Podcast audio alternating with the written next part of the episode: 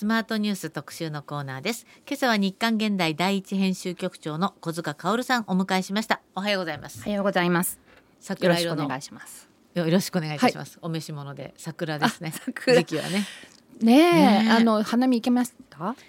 うんそんな正式な花見はしてないですけど、はいはい、犬の散歩で桜並木はそうですよね。うちの会社の近くもね、すごい綺麗な桜並木あるんですよ。本当そこ桜通りっていう代名詞になってるぐらい、あの本当にアーチみたいになってて、いいですね、うん、それまあそこを歩くといいかなと思いますよね。まあそうですね。それでなんか桜花見した感じはね今一つ天気がね天気とね、ね、桜の、うん、なかなか難しいですが。さああのそうですね。やっぱり岸田政権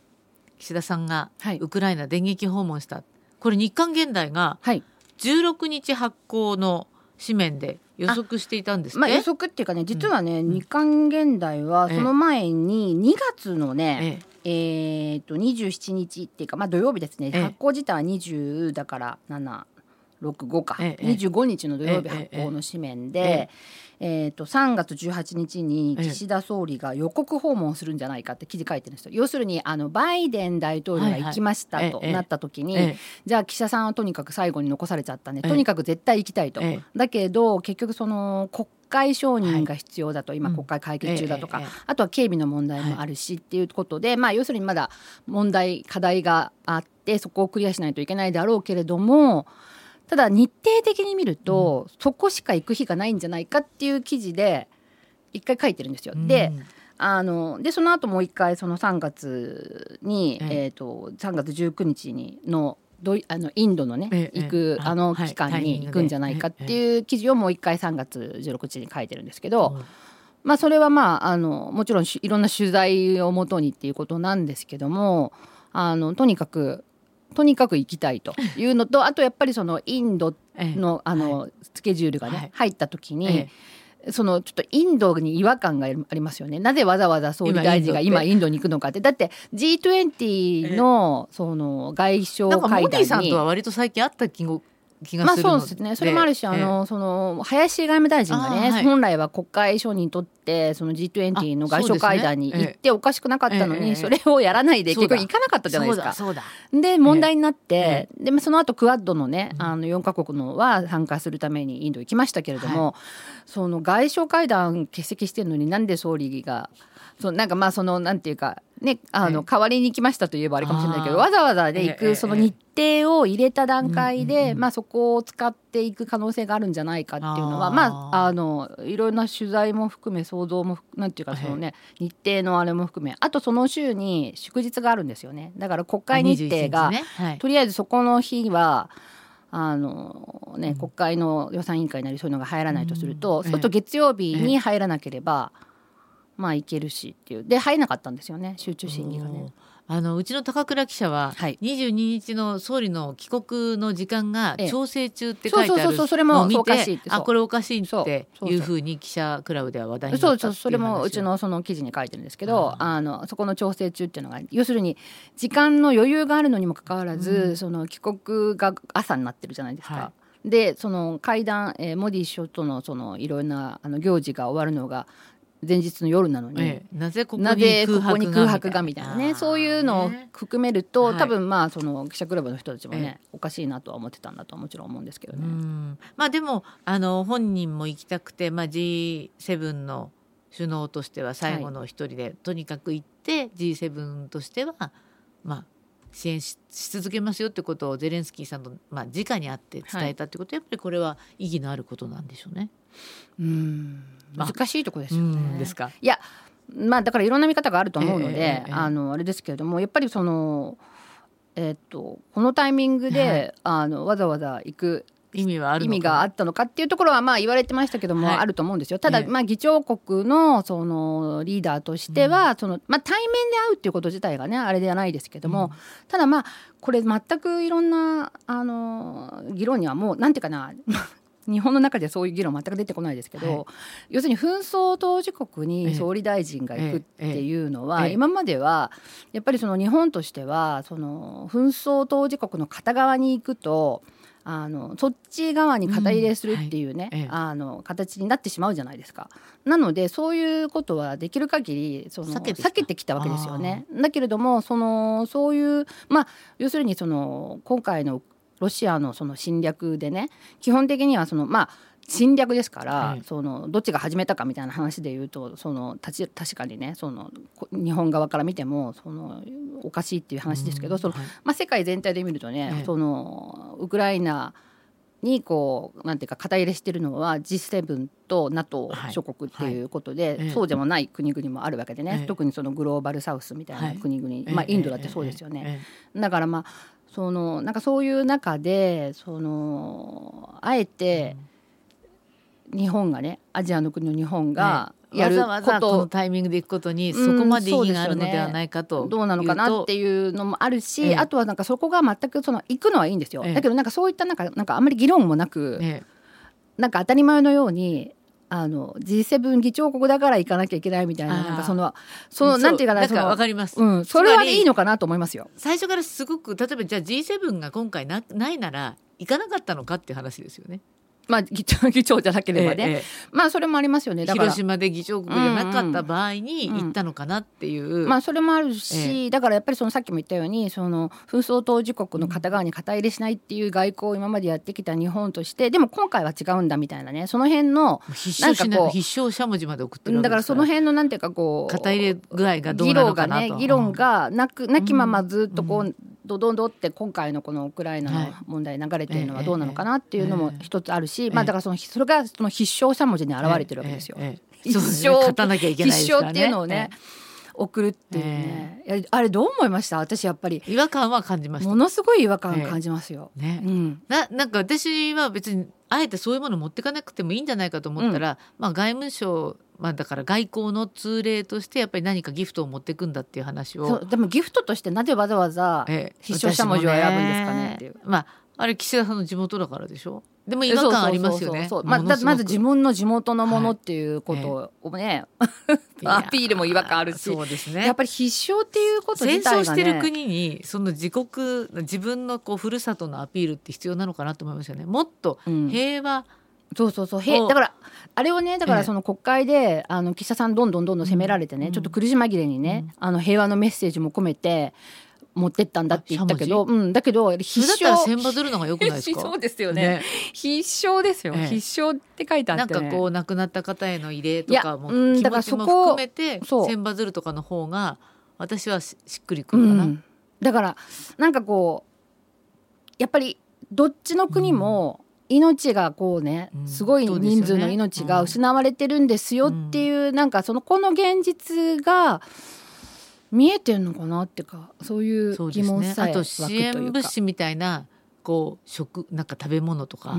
そうするとまあ物を持っていかなきゃいけない、ね、いやだからよっぽどうまい棒を持ってった方が良かったんじゃないですか。あの箱箱の中に。結局あのうまい棒の箱の中にしゃもじを入れてたわけなので。だ。からうまい棒の箱のままうまい棒を持ってった方が喜ばれたんじゃないですかね。そうですか。ねそうねそうかもしれません。うまい棒に入ってたと私ちょっとそこは知らなかったですそうなんですね。ね。映像にあの映ってて、あのテレビ局が、その日テレと NHK だけが NHK だけが撮っていた、あのポーランドからあの岸田さんが列車に乗り込むところの映像があって、そこは見たんですけど、そこでうまい棒気づかなかった。どどちらかにあのあのうまい棒のね、箱をねこう積み込むところの映像がね 映っていて、それでもうその瞬間からわーって話題になって SNS とかでもね、うまい棒を持ってってるぞって言ってそのなんかうまい棒の画像もね、ええ、なんか調べた人がいて、え、うまい棒何味ってなんか焼き鳥味だったとか言ってすごい。そういうところも調べたりとか。そしたらうまい棒じゃなかったってで一応まあみんなうまい棒だったんですかっていうのも多分あのうちもそうですけど、うん、取材したら、中身はうまい棒ではなかったって。で実際そこのその箱の中にそのしゃもじが入ってたって、あの50センチだから結構大きいですよね、だって。そうですよね大きいですよね、うん、そうですか。まあそのタイミング岸田さんがゼレンスキーさんと会ったタイミングでいやの習近平さんはプーチン大統領と会っていた、うん、このタイミングは、まあ、西側の気持ちを、まあ、ちゃんと伝えるという意味では意味があるというふうに書いてる新聞などもありましたけどね。だこれはなかなか実際のところはどうなのかっていうのは出てこないですよね。だからそのなんていうかな全てが、あの、まあ、ちょうど同じタイミングだっていうところでね。あの実際その、うん、いろんなその海外のメディアなんかは、はい対比して結構報じたりとかしてるんですよね。そのアジアの2つの国が、片や片やそのロシアで片やウクライナでみたいな対比で書かれたりとかしてるのでだからまあそのじゃあ政府のアピールとしては成功だったっていやだからその成功だったっていうふうにその官邸の中で言ってる人もいるし、だって実際に支持率も上がりましたよね。うん。だから言ってるしだけど、まあ別の見方としてあのあえてそのタイミングをねその NATO とかアメリカとかとのね、えええ、あのいろんな調整もあったのかなっていう要するにプ習近平ね、あの国家主席がロシアに行くっていう、そのタイミングで、あのタイミングに合わせまあ打ち消すみたいな感じになりますよね。なかったからじゃないのかな。どうなんでしょうね。だからそこのねちょっとそういうのもいろいろまああのだからそれで言うとやっぱりなんかその国会でのそのまあ言えるね外交の話だから特にこういう話なので言える部分言えない部分はあるんでしょうけど、はい、その国会でのなんか説明はちょっとなんかあの物足りないですよね。そうですね。うん、あのまあ事後承諾であ事後承認、うん、まあそれは野党も OK だったんでしょうけれども、うん、国会で説明していただければって先週そういえば泉さんもおっしゃってましたけど、ちょっとちょっと足りない感そうですよね。ありますね。感じしますよね。ね、うん、そうか。はい、えー、相変わらず手厳しい小塚薫さんですが今日は日刊現代第一編集局長小塚薫さんにお話を伺っています。後半もいろいろ伺いたいので、よろしくお願いいたします、はい、ありがとうございました。続いてはスマートニュース特集パート2え今朝は日刊現代第一編集局長の小塚薫さんにお話を伺っております。後半もどうぞよろしくお願いいたします、はい、よろしくお願いします、まあ、前半はえー、岸田総理のウクライナ電撃訪問、はい、まあ、これがどうだったのかっていう話を伺いましたけれども、うん、あのそうですね。国会はじゃあ国会行きましょうか。そうですね、ね、今日予算がまあ成立する予定ですね。はい。はい、ね。でも今国会はうん後半は、まあ、立憲の小西さんが持ってきた総務省の文書これで高い。後半？ああこの。あの国会の後半ですね。はい、はい、あの国会っていうか今の今や今今日まではいはい。はいはい。あそうか。今までまだ六月今前半国会で六月まであるから後半国会というと四月以降、そうですねそうですね。はい失礼いたしました。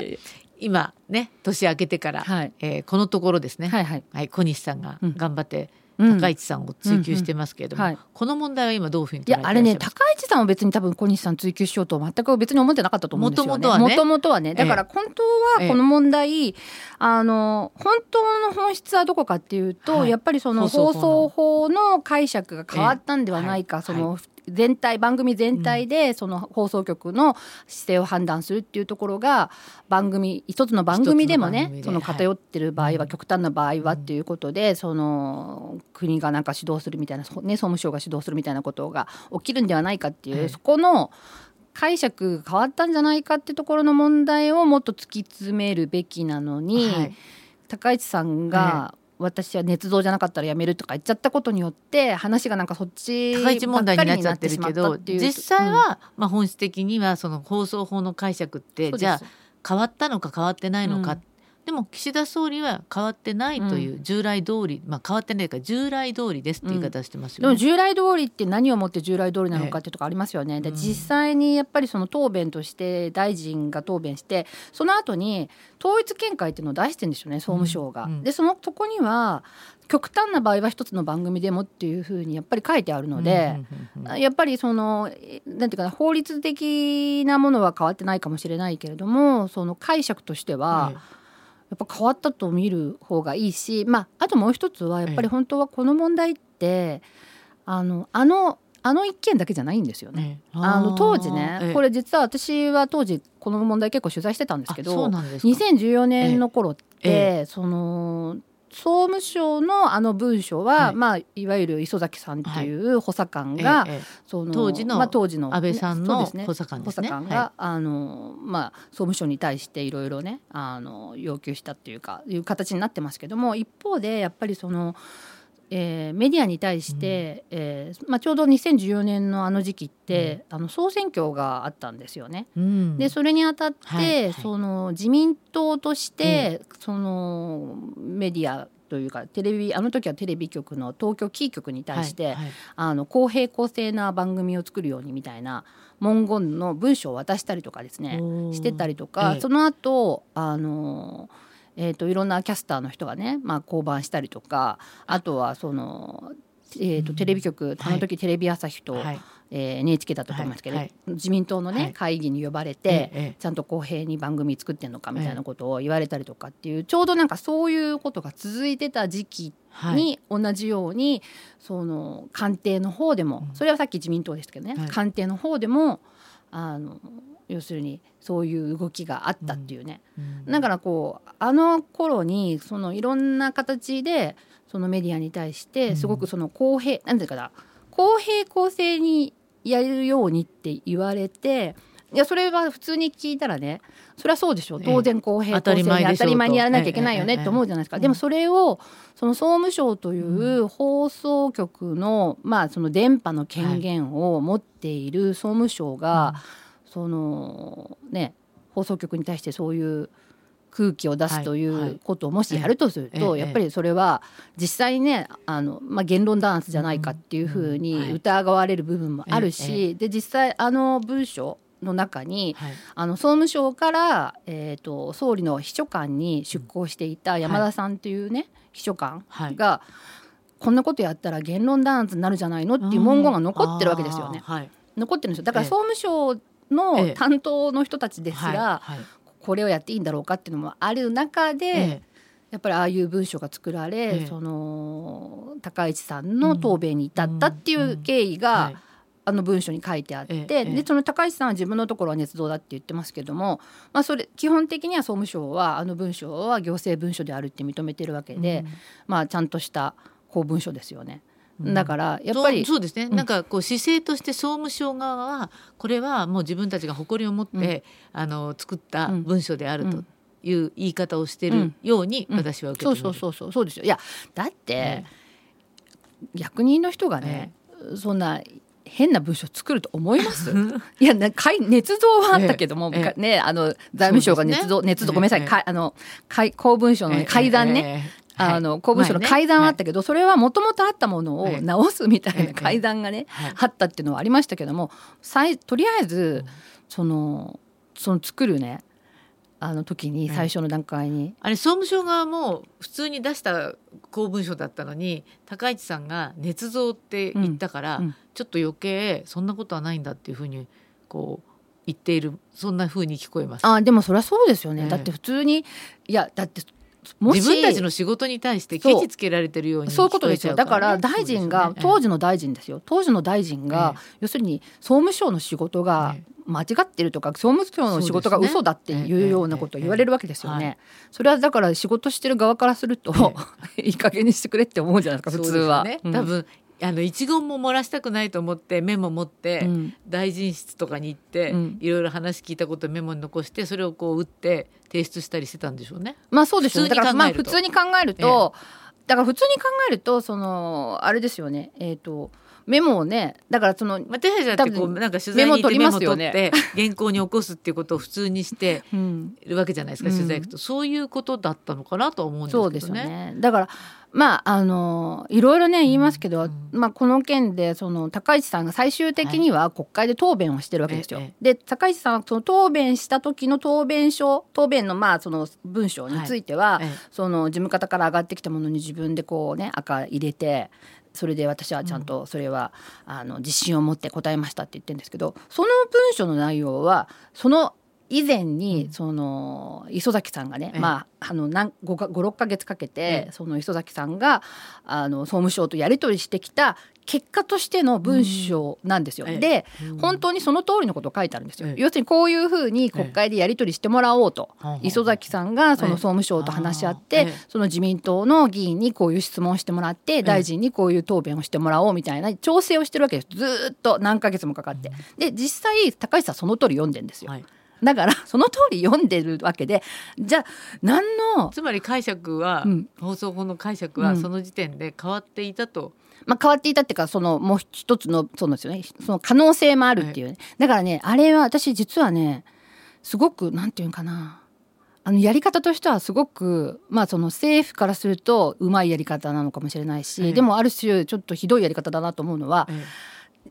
あの岸田さんも言ってるけど、ええ。解釈変わってないっていはい。う言い方してる、ええ言い方してるじゃないですか、はい解釈変わってないって、だから逆に言うとね解釈が変わるかもしれないよっていう脅しなんですよ。要するにテレビ局とかに対して、え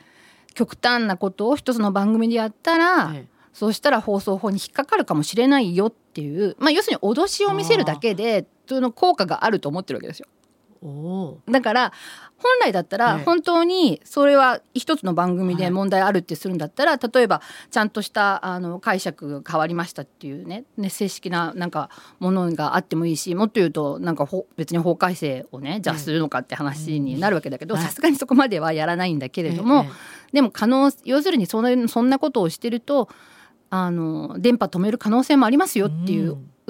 まあ要するに脅しをかけるだけでテレビ局が放送局側がビビるだろうみたいなね。なんかそういうそういうやり取りなんですよね。あれって安倍当時の安倍総理が指示したことなんですか、それとも安倍総理に忖度してうん。周りが行ったことあのなんですか、ね当時多分安倍総理が、まあ、その明確にこうしろって指示したかどうかは、えまあ、そこはちょっとどうかなと思うけど、ええ多分安倍さんとその周りにいる、あの補佐官秘書官そして自民党の中で、まあ、だって安倍さんは当時総理であり総裁であるわけだから自民党の中全体の空気として、うんはもうあの偏ったあの番組は番組はおかしいぞみたいなね。そんな話が出てたってことですよ。で実際にあの、まあ、これうちの記者がねあの当時、まあ、あの安倍さんに近いね、ええ。議員を当時どうだったかっていうことをちょっと取材してるんですけど、やっぱりその中でその一人じゃないけど高市さんなんかもいる中でね、あの番組ちょっとおかしいよねってどう考えても偏ってるよねみたいな話は、まあ、日常的にあったって言ってるわけですよ。だからやっぱり当時そういう空気があって、ええ。でそれはなぜあの時にそういう感じがあったかっていうとその当時のその情勢をね思い出してみるとあれなんですけどさっき私が選挙があったって言ったじゃないですか。はい、で衆安議院倍さんはうん。2012年にはいこう自民党になって、はい。民主党から自民党になって、はい。そこからまあ総理総裁になるそうですね。総理総裁やってますよね。それで14年っていうと14年の12月に解散総選挙があるんですよね。でその14年の12月の解散総選挙の後、2015年に、はい。あの安全保障法制の解釈解釈会見があって、はいはい。あれ2015年そうあれがか2015年なんですよ。でその手前のその手前のその解釈の変更っていうのは2014年にその集団的自衛権をね、うんうんうんあのはい。容認しようみたいな話がもうすでに出てるわけですよ。だから要するにこれはそのテレビ局等にね、うんあの少しこううん。お給お給じゃないなんていうのかな。ちょっとそのなんとも言えないうん。空気を匂わせることによってうんやっぱりその安全保障法制の法律を通すこう下地みたいなものを作るということもあったんだろうなっていうふうに思いますけどね。ああそういうことなんですか。